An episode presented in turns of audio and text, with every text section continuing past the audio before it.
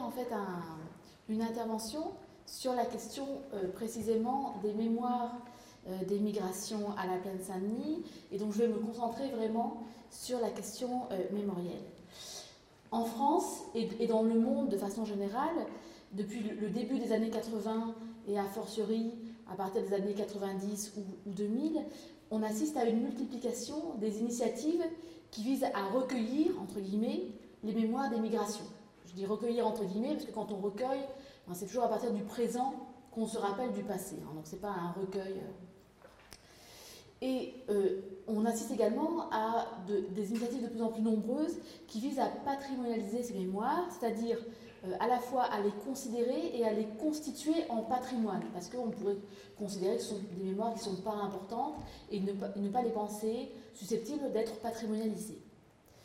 Cela se traduit en fait très concrètement par des recueils de témoignages, euh, une attention portée à la préservation des archives, l'organisation d'expositions, l'ouverture de, musées, la réalisation de films, de documentaires.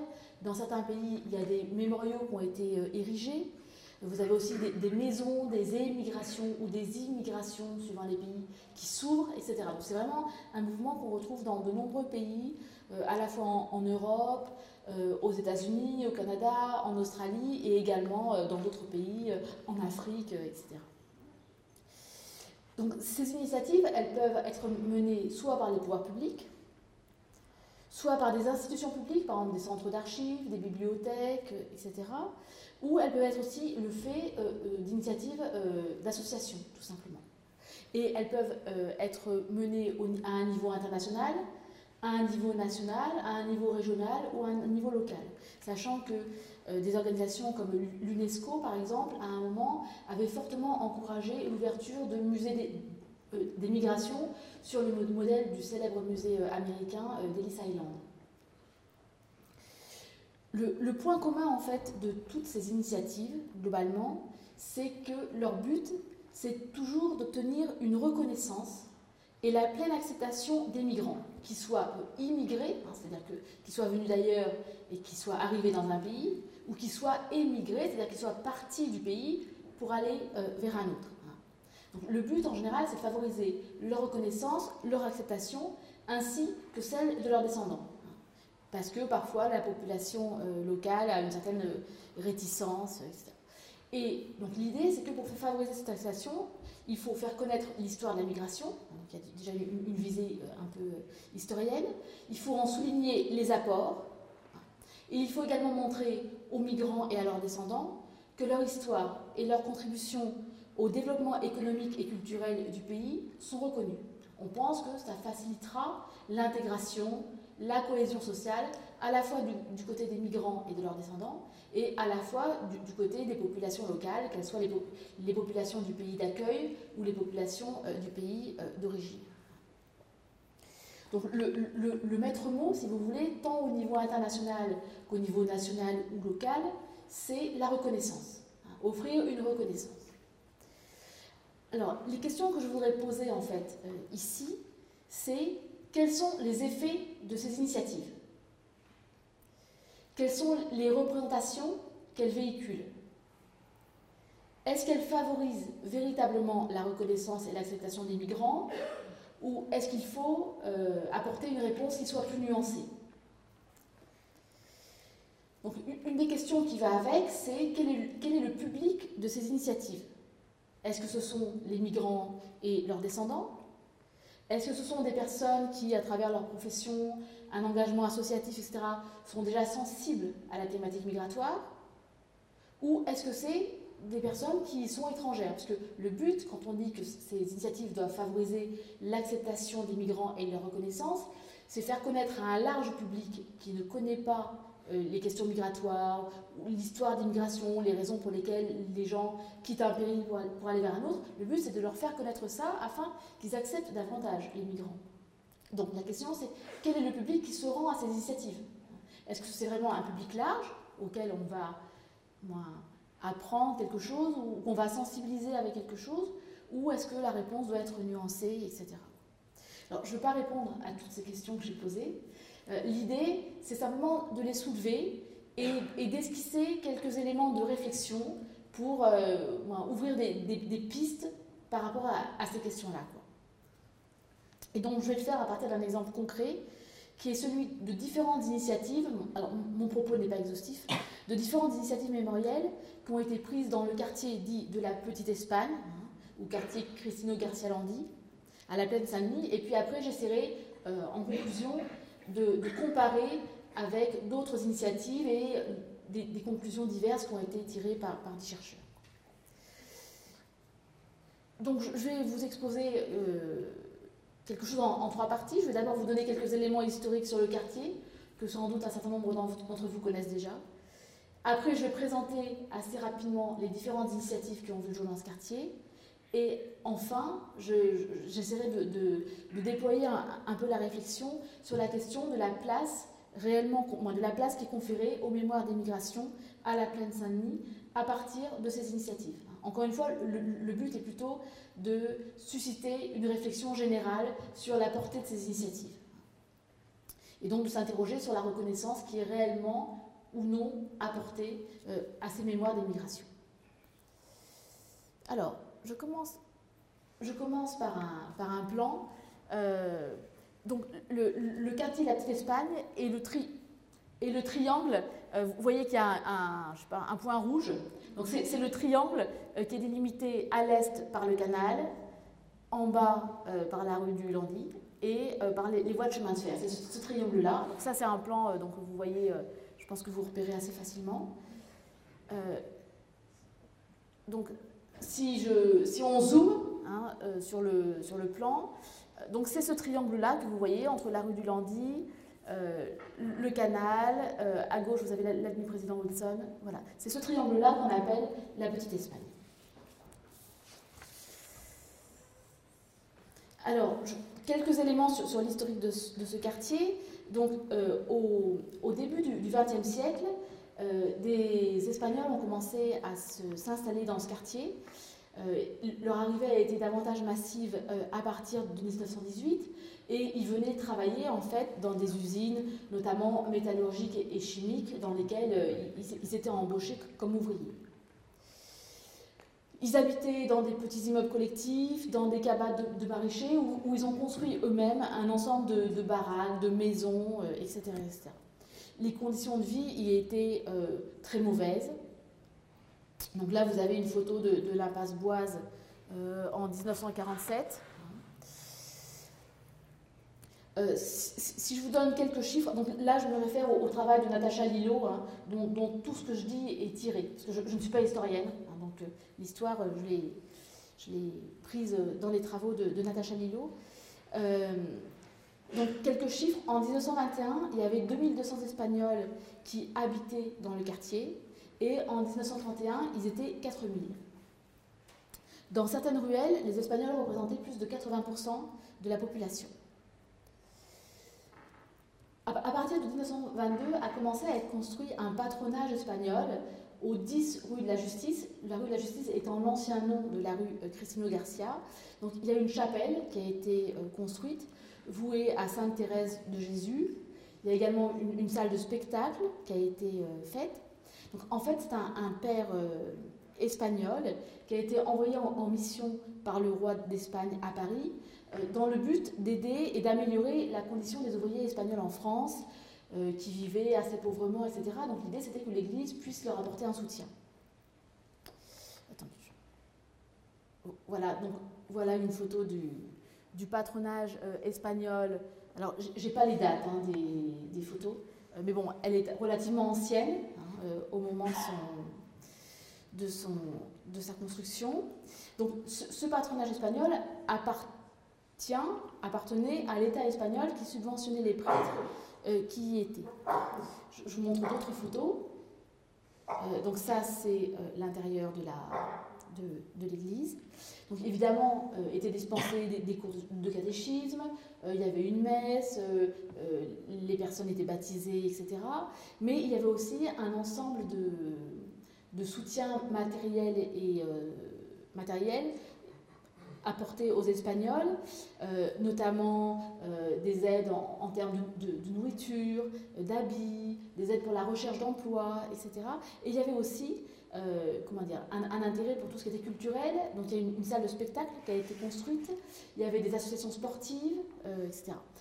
En 1925 a été construit aussi un, dispensaire pour aider, aider, les gens au, niveau de la santé. Et en 1926, euh, a été euh, créée une société de secours mutuel pour venir en, aide aux ouvriers quand ils avaient des problèmes. Je, continue sur les photos. Donc, encore une fois, elles ne sont pas datées. Euh, donc, ça, ce sont des. Voilà. Je crois que ça faire ce commentaire. voilà, donc le, le, bâtiment n'est pas très différent de ce qu'il est encore aujourd'hui.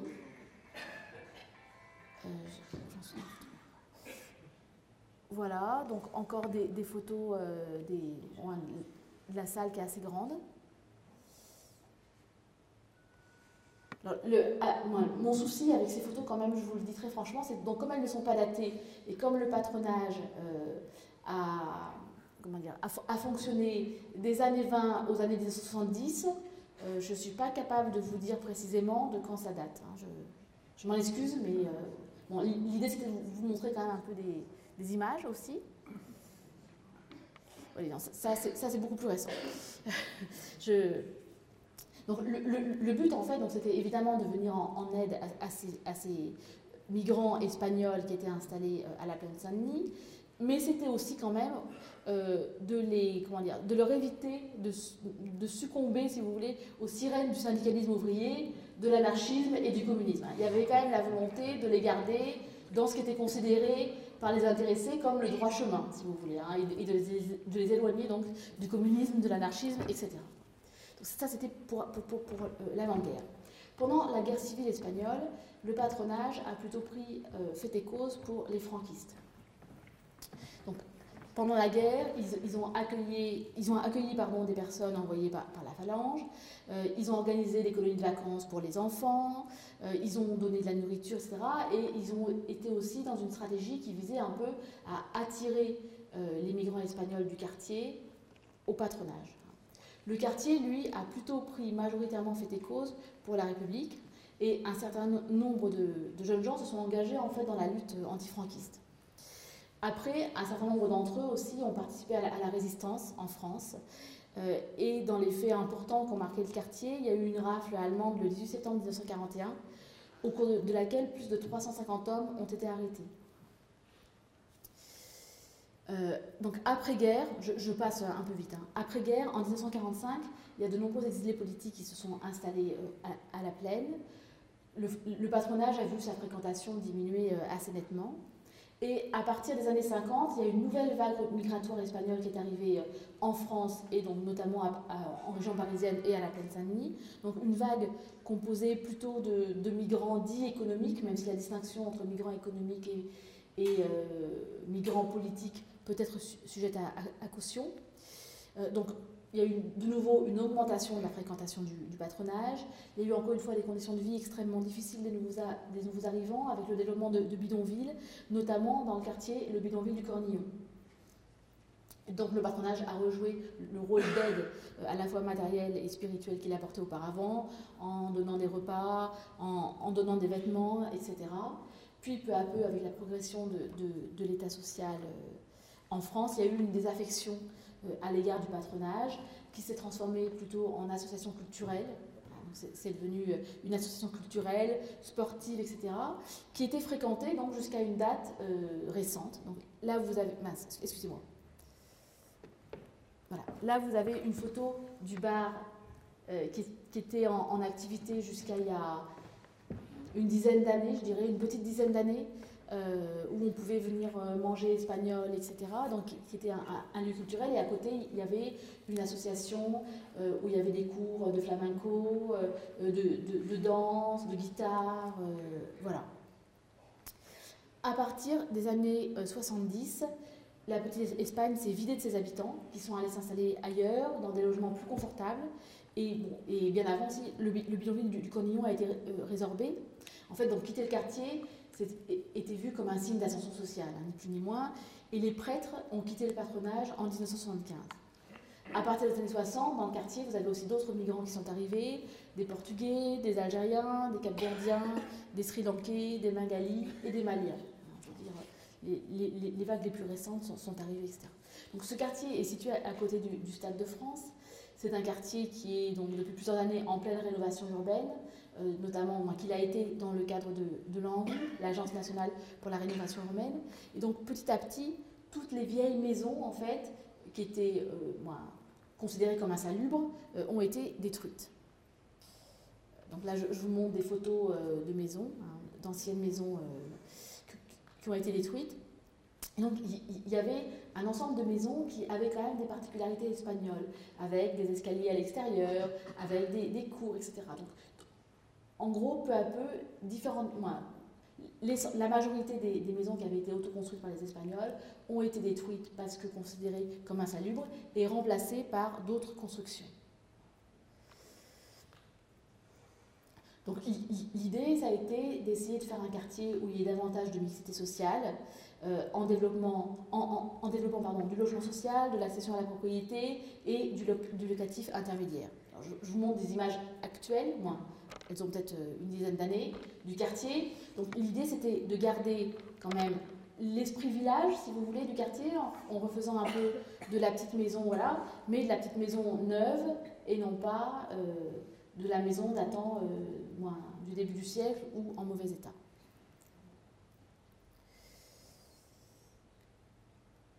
Donc ce, encore, donc ça, ça c'est des photos actuelles euh, du patronage. Hein, vous voyez que ça n'a pas, ça date de 2007. Hein. Euh, ça n'a pas énormément euh, changé. voilà. Donc ce nouveau parc immobilier en fait a attiré un, autre type de population plus aisée que celle qui habitait dans, le quartier. peut, on peut penser qu'une partie a sans doute dû être obligée de partir, d'aller ailleurs, etc. Euh, en ce qui concerne la, question de, l'immigration espagnole, en 2006, euh, une stèle a été apposée dans le square. Il y, a, un nouveau square qui a été créé à côté de la gare du RER. E une stèle a été apposée donc à 200 mètres de l'ancien patronage en hommage à l'ensemble des résistants espagnols. Et il y a deux, nouvelles rues du quartier qui ont aussi été baptisées de noms de deux Espagnols qui s'étaient engagés dans la résistance. C'est aussi euh, cette, comment dire, cette valorisation de la mémoire combattante espagnole et de la résistance, qui fait que la, rue de la justice est devenue rue Cristiano Garcia. Alors, le, patronage a été, euh, comment dire, plusieurs fois menacé euh, de, démolition. Donc, jusqu'en jusqu'en jusqu'en 2012, une partie des bâtiments en fait était occupée par l'association Le Bar, dont je vous ai montré les images, et puis l'association culturelle qui, qui, organisait de la danse, etc. Et dans une autre partie du bâtiment, en fait, a été créé, je suis désolée, hein, la photo est un peu floue, a été créé un, centre social pour personnes âgées, pour personnes âgées euh, espagnoles, en fait, qui viennent de l'ensemble de la région parisienne, se retrouver dans ce centre social où euh, leur sont proposées un ensemble d'activités euh, diverses et qui est aussi un lieu très convivial le week-end où les gens peuvent venir manger en famille, etc. La, chapelle a été transformée en une grande salle qui accueille des spectacles ou, des balles. Euh, et donc l'ancien théâtre euh, a pu servir de lieu pour des expositions, notamment, je, vous montrerai tout à l'heure une exposition qui a eu lieu dans cet ancien théâtre. Les, quatre associations espagnoles s'étaient également installées au-dessus euh, du... Parce que, il y a quatre principales associations, fédérations d'associations espagnoles en France, et elles s'étaient installées au-dessus du centre social pour personnes âgées pour aussi euh, renforcer l'importance du lieu. Voilà pour un, historique euh, rapide, disons un historique rapide du quartier. Donc maintenant, actuellement, dans le quartier de l'histoire, il reste ce patronage espagnol, quelques petites maisons. Moi, ça fait peut-être un an que je ne suis pas passée dans le quartier, donc je ne sais pas où ça en est de la destruction des maisons, mais euh, bref, il ne doit plus rester grand-chose. Et ça a été donc reconstruit avec le souhait de préserver un esprit village, des, petites maisons, euh, etc. Donc ça, c'était pour vous donner un peu un panorama global de, l'histoire du quartier qui me paraît nécessaire euh, avant toute chose. Oui, je, voulais aussi vous dire qu'en face de ce patronage, à un moment, il avait été question de détruire le patronage pour y construire un groupe scolaire intercommunal. Finalement, le projet a été abandonné et ce groupe scolaire a été construit en face. Alors, je n'ai pas une vraie photo, ça c'était le projet tel qu'il était dans un, dans un livre. Euh, voilà. Mais l'école réellement construite ressemble très largement à ce projet qui était, qui était dans le livre. Et voici mes sources euh, bibliographiques concernant tout ce que je viens de vous dire. Alors, je voudrais maintenant vous présenter, donc je passe à mon deuxième point, je voudrais vous présenter les différentes initiatives qui ont été prises en matière mémorielle dans le quartier, à la fois par une des fédérations d'associations espagnoles et à, la, fois par euh, des structures euh, euh, municipales du côté d'Aubervilliers. Je, vais commencer par les initiatives qui ont été prises par la Fédération euh, d'associations espagnoles, précisément la, FACEF, Fédération des associations et centres d'émigrés espagnols en France, qui était la fédération qui regroupait le plus d'associations espagnoles en, France et qui s'est installée dans le patronage au début des années 2000. Euh, elle avait commencé à entreprendre des actions mémorielles dès la fin des années 90, mais qui étaient sans, lien avec le quartier, notamment parce qu'elle n'était pas implantée dans le quartier, hein, tout simplement. Donc il y avait des actions, juste pour vous les citer un peu rapidement, qui visaient à valoriser les archives euh, des différentes associations qui étaient membres de la fédération. Il y a eu deux colloques organisés sur les républicains espagnols. Il y a eu des travaux euh, historiques commandés sur les femmes dans les associations, par exemple, et un ensemble de films qui ont également été réalisés sur les femmes, sur les républicains espagnols, etc. Donc toutes ces initiatives qui ont été prises par cette fédération s'inscrivaient en fait dans le mouvement qu'on appelle euh, le mouvement de récupération de la mémoire historique, qui est un mouvement qu'on trouve surtout en, euh, plutôt espagnol, si vous voulez, qui vise à valoriser la mémoire des républicains espagnols, qui a été très longtemps passée sous silence en, Espagne. Et c'est dans, la lignée de ce mouvement-là qui a éclos en Espagne que ces initiatives ont été prises en France par la Fédération d'associations euh, espagnoles. Il y a aussi des actions qui sont nées en, de l'intérêt qui est né en France pour l'histoire et, les mémoires de l'immigration, notamment le projet euh, d'ouverture euh, de Cité nationale de, l'histoire de l'immigration qui a vu le jour euh, en 2007 et, qui a ouvert en, 2007. Avec, si vous voulez, pour, la FACEF, le sentiment d'un monde qui disparaît, hein, le sentiment que le monde des migrations espagnoles, jusqu'à une date récente, disparaît, et la volonté d'en garder la trace d'éviter que ça ne se perde, de rendre hommage aussi aux acteurs associatifs et de transmettre aux jeunes générations qui s'intéressent euh, parfois à ce passé et parfois ne s'y intéressent pas du tout. Voilà. Donc, parmi les actions importantes que je développerai euh, un peu plus tout à l'heure, il y avait notamment l'organisation d'une exposition euh, qui s'intitulait Portrait de migration, un siècle d'immigration espagnole en France, qui a été présentée au sein du patronage euh, en octobre et novembre 2007 et qui était la première exposition hors les murs de la Cité nationale de l'histoire de l'immigration qui a ouvert euh, à peu près euh, en même temps. Je, reviendrai sur cette exposition à propos de son public. La FACEF a aussi mené un ensemble d'initiatives qui visaient à défendre le patrimoine euh, immobilier des associations espagnoles et notamment ce fameux patronage qui a été menacé à un moment donc, euh, dans le but de construire un, centre, de, une, école euh, intercommunale. Ensuite, il a été menacé par rapport au, tramway, bon, etc. etc. donc il faut savoir que ce patronage appartient à l'ambassade d'Espagne et que l'ambassade d'Espagne aussi à un moment avait envie de, vendre les lieux, voilà, tout simplement. Euh, donc très concrètement, les actions qui ont été entreprises euh, ont consisté à valoriser celui-là dans le cadre des journées du patrimoine, à organiser des visites commentées du quartier et du lieu, alors à la fois dans le cadre des journées du patrimoine, il y a aussi des, choses qui ont été faites en direction des, scolaires, des collégiens, des, lycéens, il y a aussi des visites qui ont pu être faites euh, ad hoc, notamment par Natacha Lillo qui a pu faire des, visites du quartier et du, patrimoine, et du patronage. Donc il y a un, ensemble d'initiatives qui ont, eu lieu. Il y a également un film euh, qui a été réalisé. Il y a des conférences qui ont été faites par, par Natacha Lillo euh, dans les locaux. Il y a des balades urbaines aussi qui incluent euh, cette, partie-là, qui sont valorisées au niveau du tourisme. Donc il y a un, ensemble d'initiatives qui ont, vu le jour. il y a donc cette exposition Portrait de migration qui a à la fois visé à faire connaître de façon générale les migrations espagnoles, mais qui avait aussi lieu dans cet ancien théâtre qui euh, euh, aurait eu besoin d'être rénové et qui avait aussi pour but de faire connaître le lieu, de montrer que ce serait intéressant de le rénover, etc. Bref, de, valoriser, si vous voulez, euh, le lieu. Il y a eu aussi des films sur les différents espaces associatifs, donc à la fois le patronage espagnol à la plaine Saint-Denis, mais aussi d'autres lieux en région, à Bordeaux, etc. etc. Et euh, pendant longtemps a été caressé aussi le projet qui n'a pas vu le jour de créer un centre de ressources sur l'immigration espagnole dans ce patronage. Bon, dans, la stratégie qui, visait à, conserver le lieu, il y a donc à la fois les éléments qui en fait s'appuient sur une valorisation du passé, mais il y a aussi, euh, moi, un des éléments fondamentaux, ça a été la création de ce centre social pour personnes âgées espagnoles implantées dans les lieux, qui a fait de ce patronage un centre vivant où il y a du monde, euh, qui a une utilité sociale importante, etc. Et ça aussi, ça a été un élément euh, extrêmement important. Alors, la question qu'on peut se poser, moi, je, vous ai décliné assez rapidement hein, les différentes initiatives qui avaient été prises par cette fédération d'associations espagnoles, c'est pour eux quel est euh, l'objet de la patrimonialisation?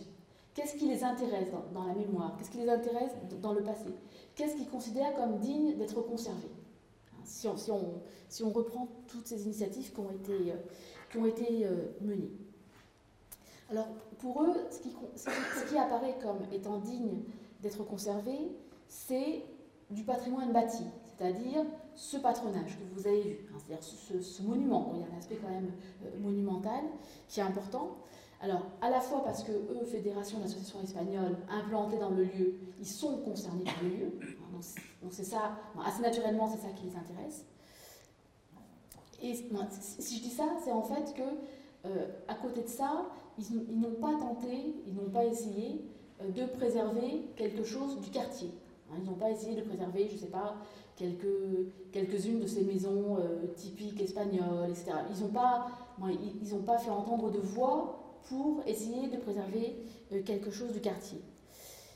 Euh, la raison de cela, c'est qu'en fait, le quartier n'est plus habité par des habitants espagnols.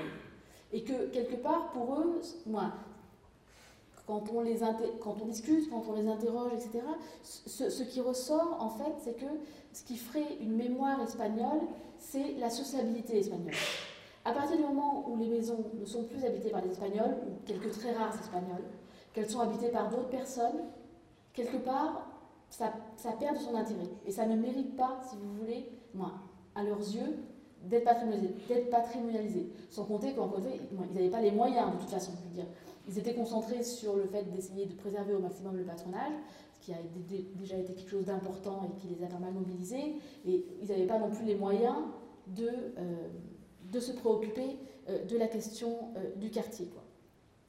Le quartier, par ailleurs, était vu et est vu de façon générale par tout le monde comme un quartier à l'habitat extrêmement dégradé, insalubre, etc., dont pas grand monde, à ma connaissance, ne souhaitait la conservation, sauf quelques personnes travaillant pour des, services patrimoniaux qui étaient intéressés par ces exemples-là, mais que ce soit, je pense, les habitants du quartier, les, voilà, il y avait peu de personnes qui étaient intéressées ou qui, voyaient ça comme digne d'être euh, conservé comme signe du passé. Quoi. Donc la mémoire qui intéresse la Fédération d'associations euh, espagnoles, c'est une mémoire qui est euh, liée à un lieu, hein, au patronage, à ce bâtiment, et aussi en tant que c'est un, bâtiment symbole, si vous voulez, de ce que qu'ils appellent une communauté espagnole. le terme communauté n'est pas un terme que je reprends à, mon compte parce qu'il y a tout un ensemble d'implicites hein, qui va avec, mais que eux désignent comme ça. Et il est important en tant qu'il est le lieu passé et présent de la vie associative. C'est parce que ça a été un lieu associatif, un lieu fréquenté vivant dans les années 20, dans les années 30, dans les années 50, 60 et encore aujourd'hui que ce lieu pour eux est digne d'intérêt. Je veux dire, les deux éléments fondamentaux, c'est vraiment le bâtiment et le lieu de sociabilité. Alors, ce, qui est frappant dans la façon dont il présente l'histoire des lieux, dans les expositions, dans les, conférences qui peuvent être faites, etc., c'est que l'accent est véritablement mis en fait sur l'association qui a repris le, lieu après, euh, El Hogar de los qui est en fait l'héritière de la Société de secours mutuel. C'est vraiment là-dessus que l'accent est mis, avec la question de la fondation du patrimoine, euh, l'arrivée du, père euh, envoyé par le roi, etc. Euh, voilà, c'est là-dessus qu'est mis l'accent. Et par contre, tout ce qui a trait plutôt aux prêtres, à la période de la guerre, etc., est, disons, mentionné très rapidement vraiment l'accent est, mis très franchement sur la vie associative, sur la convivialité, etc. Sur un lieu où on baigne dans une culture espagnole, une culture espagnole qui est largement recréée, mais un lieu qui est perçu comme un, lieu de la culture espagnole. Et c'est donc parce qu'il se réfère au, passé, à, ces heures de gloire d'une sociabilité forte euh, entre Espagnols, que ce lieu euh, est euh, valorisé. Donc vraiment, je crois que l'objet ici de la mémoire, c'est la vie associative en tant que telle. L'autre caractéristique qui est importante, c'est que cette mémoire est aussi une mémoire qui doit être relativement consensuelle, qui est mise en avant. Et donc tous les, aspects qui pourraient être un peu moins consensuels sont quand même euh, un peu, euh, comment dire, euh, minorés, pas trop dits. On ne va pas parler des dissensions politiques qui ont pu avoir lieu. La guerre d'Espagne, comme chacun sait, est un lieu où il y a eu quand même des tensions politiques extrêmement fortes entre les différents groupes. Donc ça, ce n'est pas des choses qu'on évoque dans le présent, par exemple. On ne parle pas tellement non plus de la question des, bidonvilles. Voilà. Ce pas des éléments du passé, ils ne sont pas occultés, hein. ils ne sont pas tus, ils sont, mais néanmoins ils ne sont pas du tout mis euh, en évidence. Donc ça, c'était pour ce qui concernait les initiatives de la Fédération d'associations espagnoles. Euh, je voudrais maintenant euh, en venir aux initiatives qui ont été réalisées dans le quartier. donc, et, qui ont trait donc, là, c'était du côté euh, d'Aubervilliers, ce que, ce que, j'ai pas dit tout à l'heure, c'est que ce quartier, en fait, est à cheval entre Saint-Denis et Aubervilliers. Le patronage espagnol est du côté de Saint-Denis, et euh, quand on passe la rue euh, Murger, je crois, si ma mémoire est bonne, on arrive du côté d'Aubervilliers. Donc là, je voudrais vous parler des initiatives qui ont été prises par le Centre Rosaire, la maison de quartier qui est juste de l'autre côté, du côté Aubervilliers, et donc c'était en 2008 ou 2009, quelque chose comme ça. Donc c'était dans le contexte de la rénovation urbaine euh, de l'ANRU. Donc il y a un ensemble de, dispositions qui ont été prises pour recueillir la mémoire du quartier. Donc là, l'objectif n'était pas de recueillir une mémoire migratoire au sens strict du terme, mais une mémoire euh, de quartier. Donc euh, dans le cadre de cette rénovation urbaine, il y a un ensemble d'initiatives qui ont été prises avec les habitants. On les a sollicités au cours euh, d'ateliers notamment. Euh, donc là, vous avez des images d'ateliers. Donc c'est tout. Là, les images que je projette en fait sont tirées du livre qui a été réalisé sur cette mémoire de quartier. Donc le livre, en fait, c'est euh, voilà la, couverture du livre. Et donc tout ce que j'ai, toutes les photos que vous avez là sont des photos qui sont dans le livre en fait, hein, des, images qui sont dans le livre que j'ai scannées pour, pour la présentation. Donc il y a des, comment dire, des ateliers qui ont été faits avec les habitants, des témoignages qui ont été recueillis, on leur a demandé d'apporter des, photos, de faire des dessins, etc., euh, etc. Et donc à, partir de tout ce matériau qui a été récolté, à la fois il y a un livre qui a été fait et à la fois il y a une fresque qui a été faite euh, sur le mur du patronage, qui est donc un mur qui certes se trouve côté Saint-Denis, mais qui est sur la rue qui est mitoyenne, entre Saint-Denis et euh, euh, Aubervilliers. Donc, là, vous avez des photos des, ateliers. Euh, donc là, vous avez une, autre photo qui a été faite donc, avec des paroles qui ont été recueillies également en, atelier.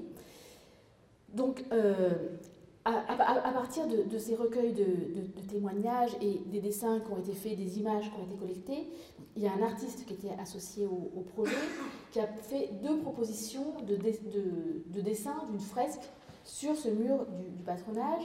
Les propositions ont été présentées aux habitants lors de la fête du quartier. Les habitants ont voté pour la proposition qu'ils préféraient. Et donc euh, ensuite, euh, la fresque a été peinte euh, par les habitants. Euh, sous la direction de l'artiste de ses assistants, il, devait avoir deux assistants, si ma mémoire est bonne, je sais très bien. il y avait également un ensemble de jeunes qui aidaient et qui étaient un peu rémunérés. Normalement, ça leur avait permis de passer le permis de conduire. donc, je vous montre les premiers coups de pinceau. encore une fois, tout, est tiré du, livre. Donc, c'était en juin 2009. donc, il y a beaucoup d'habitants qui ont participé, beaucoup d'enfants notamment. Ça, s'est fait pendant l'été. Et donc il y a beaucoup d'enfants du quartier qui ont participé. Il y avait des animations qui étaient organisées euh, devant cette peinture avec différents ateliers à destination des enfants. Le soir, il pouvait y avoir des, concerts. Bon, bref, il y avait toute une animation qui a duré pendant un mois et demi ou un, certain temps. Voilà. Donc la, fresque est maintenant une, œuvre d'art, hein, euh, protégée. Euh, donc voilà une vue de la fresque euh, dans sa globalité. Euh, bon, après, je, vous la remontrerai mieux en, petits, morceaux. Une, des choses qui m'a marqué, en tout cas jusqu'à une période récente, jusqu'à il y a un an ou deux ans, je ne sais pas ce qu'il en est puisque je ne suis pas repassée récemment, la fresque avait été préservée, elle n'a pas été dégradée. Elle est assez facilement accessible hein, si on saute le grillage ou si on passe elle, a été préservée, ce qui pour moi est le signe, euh, comment dire, euh, d'une acceptation sociale de cette fresque et d'un contentement aussi des habitants du quartier par rapport à, cette fresque. Quoi. Voilà, donc là c'était pour vous montrer deux, types d'initiatives assez différentes, sachant donc ce qui s'est passé au niveau du quartier sur Aubervilliers visait à recueillir la mémoire du quartier, notamment avant le départ de certains habitants, hein, et n'était pas spécifiquement centrée sur la question migratoire. Même si, de facto, l'ensemble des personnes qui ont été interviewées par an pour faire le livre, quasiment l'ensemble, euh, beaucoup, disons, des personnes, euh, sont des personnes qui, ont migré, etc. le, thème principal était quand même la question de la mémoire du quartier et non pas la mémoire migratoire. Donc maintenant, ce que je voudrais, c'est euh, en arriver à, la réflexion euh, euh, générale que je voulais vous proposer, qui est mon objectif, qui est donc quels effets ces initiatives, quelle reconnaissance elles apportent ou non, et quelle place est conférée aux mémoires des migrations. Alors, je vais passer en revue différents points.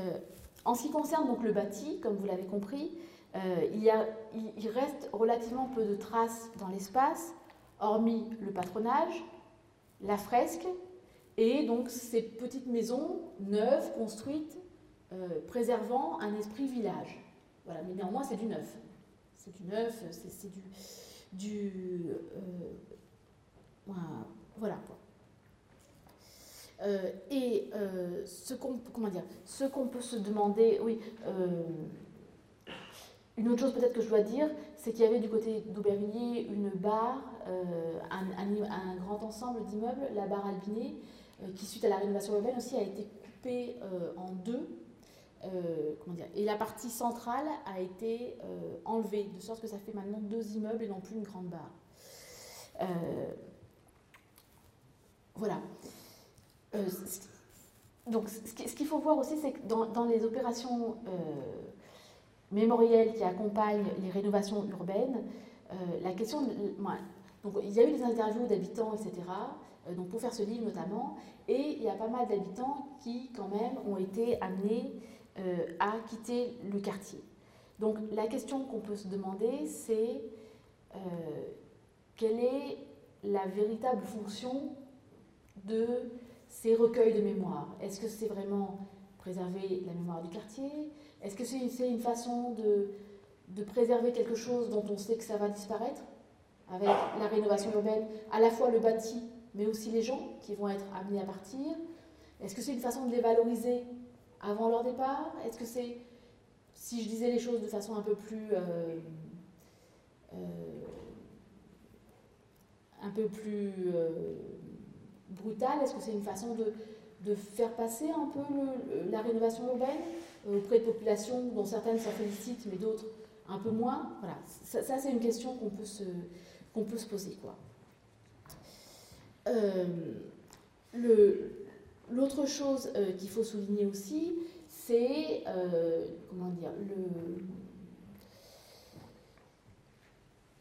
le, fait que la mémoire du quartier, en tant qu'elle elle, est euh, intégrée dans du bâti, donc je parle encore une fois de ces maisons espagnoles, anciennes, etc., euh, n'a pas fait l'objet de valorisation particulière, c'est-à-dire que euh, personne n'a proposé, par exemple, de rénover une ou deux de ces maisons anciennes pour en garder des exemples. Le parti pris qui a été choisi, c'est un parti pris donc de rénovation en détruisant, en faisant du neuf, en gardant un esprit, etc. C'est-à-dire que la mémoire de l'immigration espagnole, elle, reste un peu dans le patronage, qui lui-même a été menacé de démolition. Et la façon dont elle reste peut-être le plus, c'est à travers les noms de rue, hein, noms de résistants espagnols, à travers cette plaque qu'il y a dans le square qui est à côté du, du RER. Donc, ce qui est mis en avant, c'est quand même plutôt une mémoire de la résistance espagnole, qui pour le coup, là je parle du côté de, de Saint-Denis, euh, qui est une mémoire qui, fait partie de la mémoire euh, municipale depuis un certain temps, depuis les années 60, etc., et pas tellement une mémoire euh, des migrants espagnols qui sont là depuis le début des années 20, des migrants économiques des années 60, etc. Ce qui est valorisé, c'est quand même plutôt cette mémoire des résistants espagnols, de ceux qui se sont engagés pour la République, etc. etc. Voilà. Donc, tout ça, moi, voilà, ça mérite simplement d'y réfléchir et, de, s'interroger euh, sur, ces choix, euh, sur, les choix qui ont été faits euh, par rapport à tout ça. Le, deuxième point que je voudrais soulever, c'est quelles mémoires des migrations sont mises en, en avant? Est-ce que toutes les vagues migratoires bénéficient d'un même traitement mémoriel? Ou est-ce qu'on constate des différences selon la date d'arrivée ou la région d'origine. Sachant que j'ai commencé déjà à répondre en fait dans, mon point précédent. Euh, alors, du côté de la Fédération d'associations espagnoles, évidemment, le passé dont ils s'occupent, c'est le passé espagnol. C'est normal, c'est une fédération d'associations espagnoles. On ne va pas leur demander de s'occuper euh, des autres, euh, migrations. en ce qui concerne l'initiative qui a été prise au quartier, alors dans le, dans le livre, les migrations certaines des migrations actuelles sont tout à fait mises à l'honneur, notamment la migration malienne. Il y a un chapitre tout à fait du, livre qui porte sur la migration malienne et qui s'intitule, euh, je crois, En passant par Caille, une ville euh, d'origine des Maliens qui, est, assez importante. Euh, néanmoins, il y a d'autres migrations qui apparaissent très peu, comme les Capverdiens, les Chinois, les Roms, etc. Donc, il y a un ensemble de migrations qui apparaissent, mais il y en a un ensemble d'autres qui n'apparaissent pas. Euh, voilà, ça c'est. Bon, après, cela vient aussi des personnes qui se sont investies, des personnes qui sont venues euh, dans, ces, dans ces ateliers qui étaient organisés, des personnes qui avaient euh, des responsabilités au, niveau associatif et qui sont les personnes les plus visibles sur le quartier. Hein, ça, ça s'explique aussi par là. En ce qui concerne la question du recours à, de la fresque et du recours à l'artiste, donc là je vous montre la fresque. Euh, j'ai scanné encore une fois la reproduction de la fresque dans le livre. Donc je vous montre en deux temps la partie gauche et la partie droite de la fresque pour que vous la, voyez en détail. ça c'est la partie gauche hein, de la fresque. Euh, donc vous voyez des enfants sur la gauche, euh, une usine hein, qui symbolise le, passé du quartier, euh, une danseuse de, flamenco. il y a des textes. Et je vous montre maintenant la partie droite de la fresque. On voit ici la mairie, une femme, une rue et des enfants, une autre femme. Alors, quand on regarde bien cette fresque, donc encore une fois, la fresque a été proposée par l'artiste. Hein. donc il y a incontestablement le poids de la subjectivité de l'artiste qui a fait avec les matériaux, etc., euh, etc. Une, fresque tout à fait magnifique, c'est pas. Euh, mais la, question qui, qui, se pose, c'est est-ce que cette fresque reflète euh, les souhaits en matière de mémoire des habitants du quartier? Ou pas euh, quand on discute avec les habitants du quartier, alors encore une fois, ils sont très contents hein, de l'animation, ils étaient très contents de l'animation, de la phrase, etc. Mais certains vont dire Ah oui, mais il n'y a, pas le point levé des Espagnols, D'autres vont dire il manque telle ou telle dimension. Et au, niveau de la présence des différentes migrations dans le quartier, on voit des Espagnols, on, voit, on voit cette femme-là, qui n'est pas, pas très identifiable, euh, mais après, il n'y a pas tellement de références, clairement en tout cas, à d'autres migrations. Moi, c'est pas très net. C'est pas. C'est. Voilà. Donc, moi, donc on, peut s'interroger. Moi, je suis, suis pas en train de... mon objectif ici n'est pas de critiquer hein, ce qui a été fait. Mon objectif est simplement de s'interroger sur la portée de ces initiatives à travers des exemples concrets, sachant qu'elles ont eu des tas d'impacts tout à fait positifs. Hein. C'est vraiment d'essayer de, réfléchir concrètement sur quand on dit euh, c'est un ensemble d'initiatives qui euh, valorise les mémoires des migrations, euh, qui permet que les gens soient reconnus, etc. Voilà, je veux simplement poser des questions pour ouvrir une réflexion. Euh, voilà, mais mon, objectif n'est pas d'être critique, quoi. C'est pas euh, alors, ce qu'on constate, euh, comment dire, ce qu'on constate dans, différentes recherches qui ont été menées par différents chercheurs dans différentes régions en France, etc., c'est globalement les mémoires des migrations qui sont les plus valorisées, qui font le plus l'objet euh, de livres, de, etc., c'est globalement quand même euh, les mémoires des migrations de la première moitié du XXe siècle, hein, avant la Seconde Guerre mondiale, plutôt des migrations européennes, souvent présentées comme migrations relativement exemplaires. Il y, a des choses qui vont au-delà, hein, mais quand même, moins souvent, pas tout le temps, mais ça peut être une tendance qui, se, retrouve. oui, et qui est érigée aussi en modèle parce qu'elle a connu une ascension sociale, etc. etc. Voilà, donc ça c'était mon, deuxième point. Euh, mon troisième point, c'est euh, quelle restitution des trajectoires migratoires? Comment est-ce qu'on rend compte vraiment de la trajectoire de la migration? Alors, et, évidemment, quand on fait quelque chose de même, ce que je n'ai pas dit au début, j'aurais dû dire, c'est qu'évidemment, travailler sur la mémoire, on est fatalement obligé de faire des choix. On ne peut pas rendre compte de tout. Hein. Je veux dire, tout travail sur le passé est, un travail de choix. On sélectionne un ensemble de choses qu'on considère dignes d'être retenues et d'autres qu'on trouve moins dignes de. qu'on ne sélectionne pas, qu'on trouve moins dignes de l'être. Euh, alors, qu'est-ce qui est restitué des trajectoires migratoires? En ce qui concerne le, livre dont je vous ai. Euh, parler. Donc encore une fois, le but n'était pas la migration. Hein. La question était vraiment la question du quartier.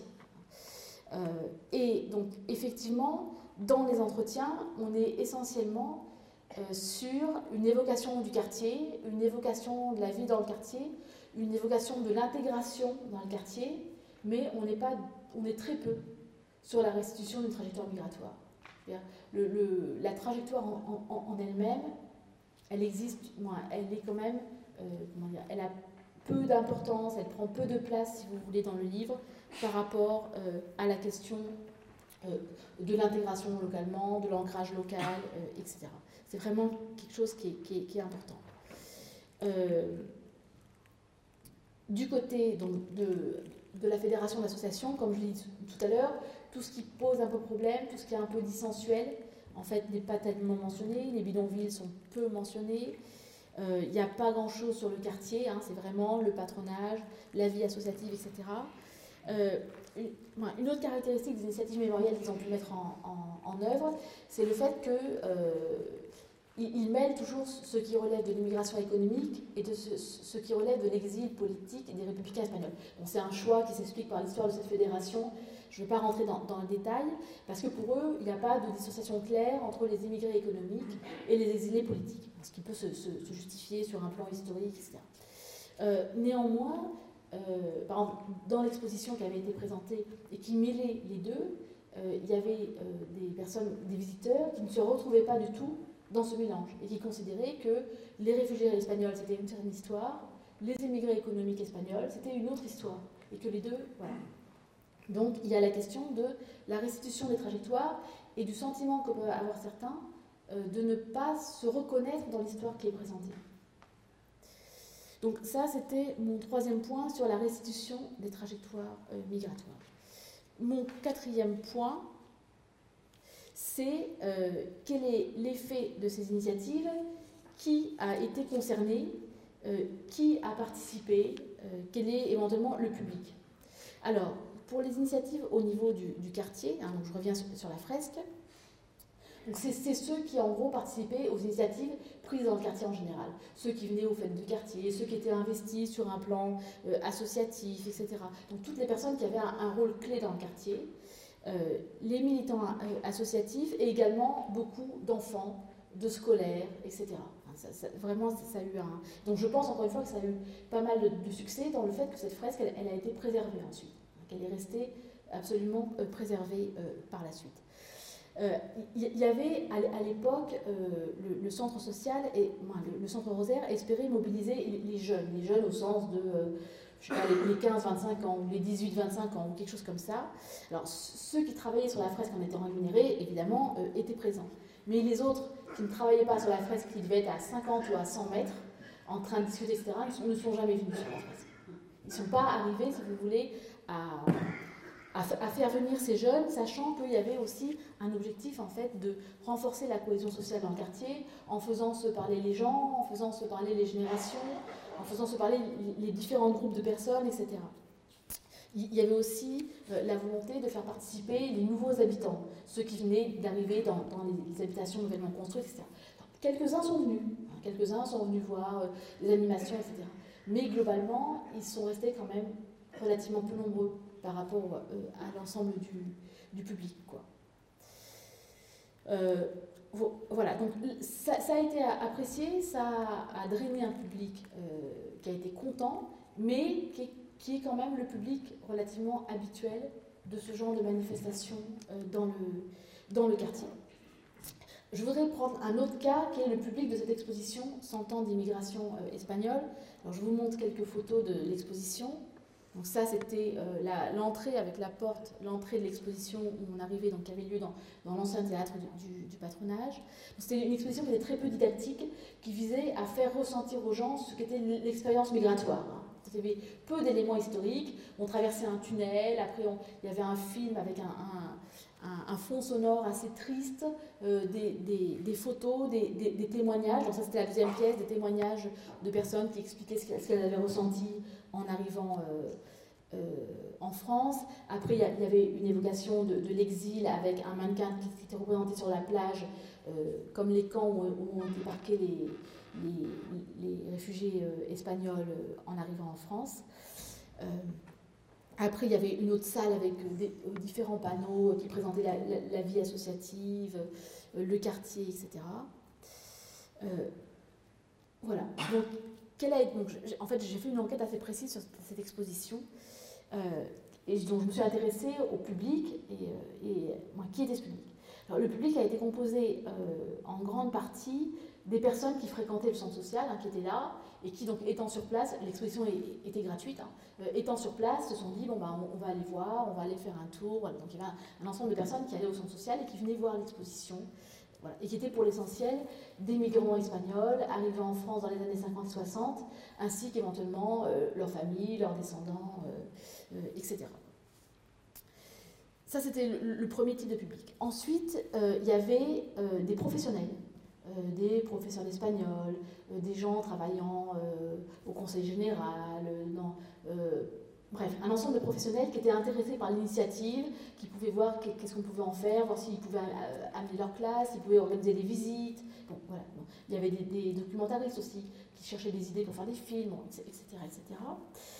Euh, et il y avait enfin des, gens euh, qui étaient venus exprès voir cette exposition, donc qui, avaient entendu parler de cette exposition par le site de la Cité nationale de l'histoire de l'immigration qui venait, qui et qui venaient exprès et qui étaient en, général en quête euh, d'éléments de leur propre histoire familiale, à la recherche d'éléments du passé, et donc qui étaient quasiment tous, qui tous avaient, dont l'histoire familiale avait un lien avec euh, euh, l'immigration espagnole. Alors, il y avait leurs conjoints qui, eux, parfois, n'avaient, souvent n'avaient rien à voir avec cette histoire, ils pouvaient être accompagnés d'amis, etc.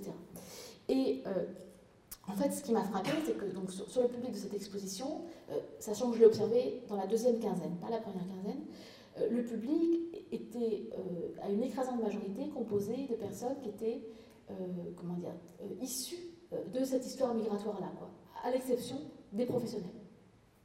Et donc les personnes qui étaient euh, un public complètement extérieur, ben, en dehors euh, des conjoints, euh, des amis, etc., hein, qui accompagnaient une personne, la personne qui était à l'origine de la visite était en général une personne dont, l'histoire familiale était liée à la migration espagnole. alors, ce que je dis là est valable pour cette exposition-là. Je ne pense pas, pour le coup, que ça puisse être généralisé euh, et notamment, je ne pense pas que ça puisse être généralisé au musée d'histoire de l'immigration, qui est au Palais de la Dorée, qui est un musée national, qui attire sans doute un autre type de public, qui fait des expositions, etc. Là, je parle de quelque chose qui concerne une exposition de taille euh, relativement modeste, euh, qui n'est pas dans Paris, bon, et, etc., Là, je pense que ce n'est pas généralisable.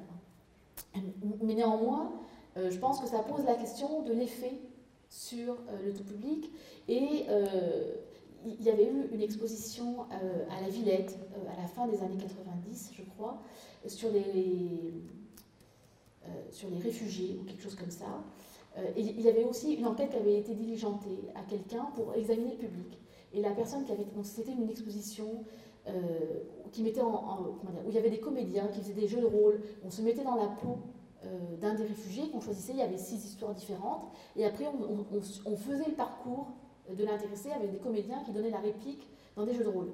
Euh, et donc, ce qui ressortait de l'étude aussi, c'est que la, grande majorité du public qui était venu spontanément était un public qui était en tout cas sensibilisé avec cette cause-là. Ce qui n'était pas forcément le cas des scolaires euh, ou, des, jeunes qui étaient accompagnés par des groupes. Euh, mais pour le public qui venait spontanément, beaucoup étaient déjà sensibilisés en fait à cette cause. Donc ça, c'était mon quatrième point. Mon dernier point, euh, avant la conclusion générale, euh, c'est qu'est-ce qu'il en est d'un sentiment de euh, reconnaissance. alors, pour la fresque, le seul élément que j'ai, c'est le fait qu'elle ait été respectée, encore une fois.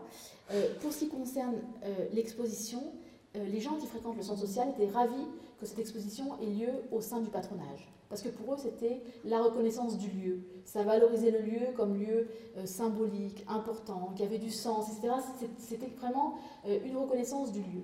Pour les gens qui étaient venus exprès voir l'exposition, euh, dont beaucoup étaient issus notamment de, familles de, réfugiés, eux, ils auraient préféré une exposition dans un lieu plus central, voire au, musée d'histoire de l'immigration, en disant que ça aurait permis de, faire connaître euh, cette histoire à, un public plus vaste, et pour eux, cela aurait été une marque de reconnaissance. néanmoins, la question de la reconnaissance, elle n'est jamais venue spontanément dans les entretiens que j'ai pu faire, c'est toujours euh, en réponse à mes questions que cette euh, thématique-là émerge. Elle émerge jamais spontanément, en fait. Voilà, alors je vais, euh, parce que je vois que le temps passe, je vais conclure sur, à partir de, ces, embryons de réflexion, qu'est-ce qu'on peut généraliser ou pas, qu'est-ce qu'il en est des autres études qui ont été faites sur d'autres initiatives mémorielles en France, ailleurs, etc. donc, ce, que, je vous ai dit ici, c'est des choses qu'on retrouve souvent dans d'autres initiatives euh, euh, mémorielles. Euh, et mes interrogations, elles rejoignent celles d'autres chercheurs qui, ont travaillé sur des, sur des actions similaires. Donc voici en fait un peu les conclusions générales auxquelles ils parviennent. Alors la, la, première réflexion un peu générale, c'est que ces différentes initiatives donc, qui visent à favoriser une reconnaissance, à faire connaître l'histoire des migrations, etc., très souvent, en fait, ce que les chercheurs pointent, c'est que euh, sous couvert de, patrimonialisation, le risque, en fait, c'est d'abord de célébrer le creuset national, c'est-à-dire euh, le pays d'accueil en tant qui permettrait l'intégration de, chacun, et d'occulter plutôt les conflits et les difficultés qui sont rencontrés par les migrants, ainsi que les luttes qu'ils ont menées. En général, c'est quand même plutôt l'intégration, le creuset qu'on célèbre, et on, comment dire, on minore, c'est pas qu'on passe au silence, qu'on passe pas au silence, mais on minore, disons, les difficultés, les conflits, ou en tout cas, l'histoire se finit bien. Euh, un autre écueil euh, qui est pointé donc, euh, dans les travaux qu'on trouve sur ce sujet et celui qui consiste à lisser en fait les parcours spécifiques des différentes vagues migratoires, ce qui fait que euh, les personnes ne se reconnaissent plus dans le récit qui est proposé, dans l'histoire qui est mise en avant, parce que c'est quelque chose de tellement euh, général, si vous voulez, que ça ne rend plus compte de leur parcours euh, personnel ou, de leur, ou hein, du groupe, etc. au niveau international, il y a une chercheure, Sharon McDonald, elle, elle s'interroge sur la légitimité des musées d'immigration ou des musées qui sont dédiés à certaines communautés, notamment dans les pays euh, anglo-saxons, qui par définition séparent les migrants et la population. C'est-à-dire que euh, la question, c'est que, euh, en fait, si, on, si ces musées séparent les migrants de la population, comment est-ce qu'on peut faire en sorte que ce soit une histoire qui est l'histoire de, tout le monde, l'histoire de l'ensemble de la population Si d'emblée on sépare les migrants et le reste de la population. Donc là-dessus, il y a aussi des interrogations plus générales euh, euh, qui, se font jour. Euh, une autre question qui est soulevée, c'est la représentation usuelle du, migrant, qui est souvent donnée, pour le coup, avec les intéressés eux-mêmes, qui est l'image d'un individu qui a réussi à s'intégrer en surmontant les difficultés. C'est souvent l'image qu'on veut mettre en avant. Donc en, fait, si vous voulez, si on prend euh, les différents travaux qui, peuvent exister, la question de façon générale qu'ils posent, c'est celle de la reconnaissance qui est réellement conférée par ces initiatives aux migrants et à leur expérience vécue. Quand bien même ces actions sont élaborées en concertation avec les migrants, parce qu'il y a beaucoup d'actions qui sont faites en concertation avec des groupes, avec des associations, etc. Euh, il y a deux, écueils, deux écueils généraux qui sont pointés à travers la littérature, deux écueils généraux et opposés. Euh, d'un côté, dissocier les migrants des nationaux, et donc renvoyer les migrants à une altérité, ou au contraire, les assimiler à la population locale, et donc leur faire, faire, perdre, la spécificité de leur parcours et ne pas les reconnaître véritablement pour ce qu'ils sont. Donc, tout en tenant compte évidemment de la multiplicité de leurs affiliations, de la complexité. Ça, c'est les deux écueils entre lesquels il n'est pas facile de se faire euh, un chemin. Et enfin, euh, on peut également se poser euh, la question du public de ces initiatives. Est-ce que ce n'est pas un public déjà sensibilisé à la question, un public qui s'intéresse, etc. Est-ce que ça touche véritablement le grand public? Et, et bon, on, peut enfin, et j'en aurais fini, s'interroger aussi sur le poids de ces initiatives euh, par rapport au niveau de la reconnaissance accordée aux migrants, aux migrations, etc., par rapport aux discours, par exemple, qui sont tenus par les hommes politiques de façon générale. Quel est le, poids de la mise en avant et de la valorisation de ces passés? Par rapport aux discours qui peuvent être tenus dans le présent par les hommes politiques sur l'immigration. Voilà. Et je m'en arrêterai là. Et je vous remercie de votre attention.